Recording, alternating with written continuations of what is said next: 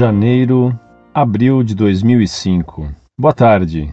Solicito seu auxílio no sentido de me ajudar a esclarecer algumas dúvidas que adquiri ao ler alguns trechos do Evangelho e do Novo Catecismo da Igreja Católica.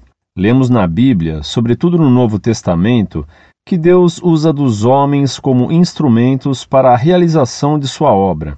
Assim foi com Abraão, Moisés, os patriarcas, os profetas, João Batista, Pedro, Tiago, André e Paulo, para citar alguns. Lemos também que Jesus promete a realização de maravilhas por meio dos seus seguidores.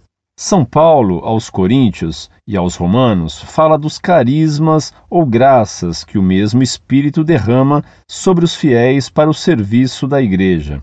No Novo Catecismo, números 798 a 801, 1506 a 1510 e 2003, lemos que Deus atua na sua igreja distribuindo os carismas, ou graças especiais, distinguindo das graças sacramentais, para que o fiel seja um trabalhador capacitado da vinha do Senhor. Podemos destacar aqui os seguintes trechos, aspas. O Espírito Santo dá a algumas pessoas um carisma especial de cura para manifestar a força da graça do ressuscitado. Mesmo as orações mais intensas não conseguem obter a cura de todas as doenças. E ainda, falando sobre a graça de Deus, são as graças especiais, designadas também carismas, segundo a palavra grega empregada por São Paulo e que significa favor, dom gratuito, benefício. Seja qual for o seu caráter, às vezes extraordinário, como o dom dos milagres ou das línguas, os carismas se ordenam à graça santificante e têm como meta o bem comum da Igreja. Acham-se a serviço da caridade que edifica a Igreja. Como não sou um estudioso da história da Igreja, solicito sua ajuda no sentido de me orientar a procurar as fontes para uma pesquisa mais profunda sobre este tema, sempre tão superficialmente abordado, seja pelos defensores de determinada corrente espiritual ou por seus opositores. Diante disso, solicito, primeiro, indicação de experiências autênticas dos carismas na Igreja, milagres, curas, línguas, por exemplo. Existem hoje na Igreja, o Novo Catecismo nos dá uma ideia de atualidades desses carismas, pessoas ou grupos que estejam abertos à ação do Espírito Santo a ponto de serem instrumentos de Deus? Existiram santos ou pessoas veneráveis dentro da Igreja que receberam estas graças especiais e as colocaram por caridade a serviço da Igreja? Agradeceria se me fornecesse indicações de leituras. Segundo, se não existem hoje estas manifestações do Espírito, como diz São Paulo, isto seria sinal de que? De que Deus não quer mais agir através destes meios na sua igreja? Então, por que o catecismo retomaria este tema, há tanto esquecido na igreja, sem afirmar explicitamente isso? Outra hipótese que poderíamos levantar seria a seguinte: hoje a igreja não precisa mais destes meios para evangelizar ou ser sinal no mundo, como afirmam alguns. Neste caso, como explicar a grande crise de fé que o mundo vive hoje?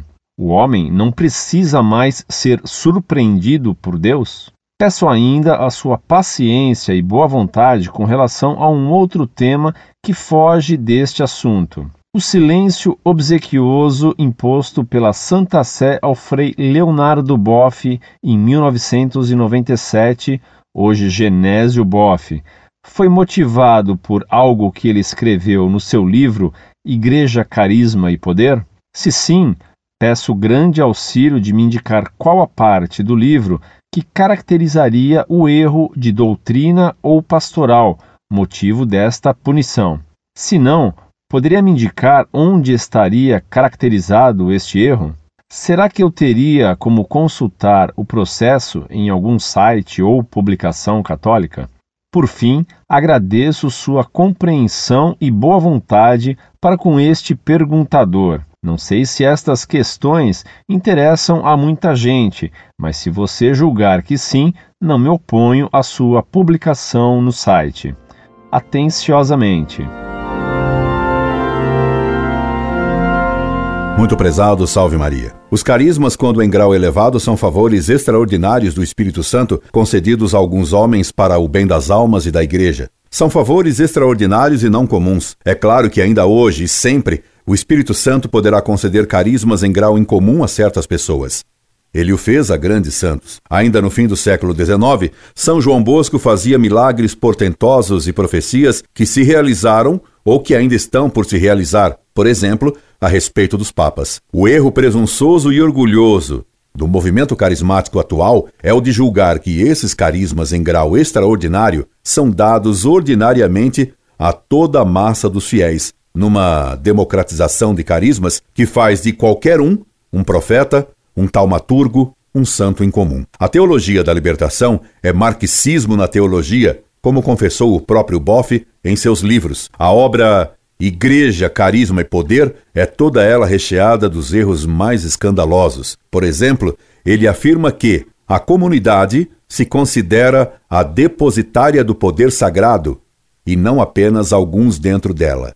Página 187. O que acabaria com o papado e com toda a hierarquia eclesiástica. E esse erro ele o confirma dizendo: por um lado, o poder de ligar e de desligar está em toda a comunidade. Mateus 18, 18. Por outro, está particularmente no princípio de unidade dela, isto é, em Pedro, Mateus 16, 19. Página 217. E afirma: oculta-se o fato de que o leigo é como o bispo, um sucessor dos apóstolos. Paulo VI, Apude, Jean Guiton, Diálogos com Pablo VI, Madrid, 1967, página 322. E ainda, é possível, em boa teologia, com suporte numa linha que vem do Novo Testamento, sustentar que a autoridade de Cristo está presente, em primeiro e fundamental sentido, em toda a Igreja, corpo de Cristo, e em seguida, diferenciada organicamente nos diferentes portadores, papas, bispos e etc. Página 71. Todo o livro Igreja, Carisma e Poder do ex-frei Boff é condenável. Incorde Jesus Semper, Orlando Fedeli.